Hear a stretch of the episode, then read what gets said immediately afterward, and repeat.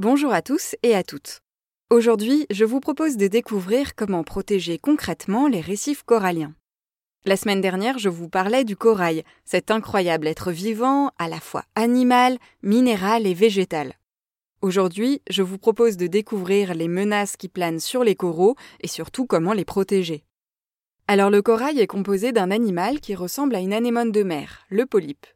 Il est principalement nourri par des algues microscopiques installées dans ses tissus. Ce polype vit en colonie avec plein d'autres polypes et tous construisent des abris en calcaire.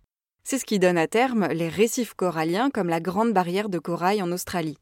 Mais ce bel équilibre est aujourd'hui menacé. Depuis 1945, 20% des récifs coralliens ont disparu à cause des activités humaines.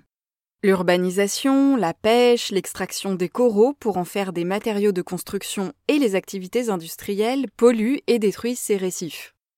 Quant au réchauffement climatique, il représente une menace de taille pour les récifs coralliens. L'augmentation de la température de l'eau brise l'alliance entre les polypes et les algues qui les nourrissent. Sans leurs algues, les coraux blanchissent et risquent de mourir si la situation ne revient pas rapidement à la normale.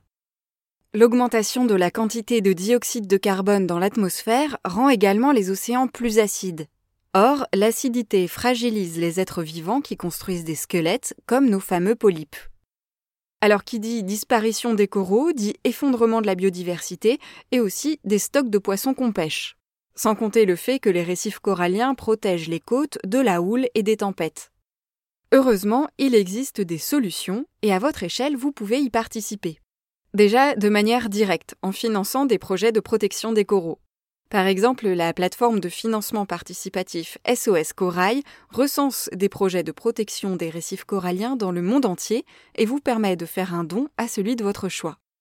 L'association Coral Guardian, elle, vous propose de parrainer un corail qui sera implanté dans un récif indonésien en cours de restauration. Côté sciences participatives, vous pouvez aider la NASA à cartographier les coraux du monde entier grâce à l'application ludique Nemonet. Je vous mets tous les liens dans la description de cet épisode.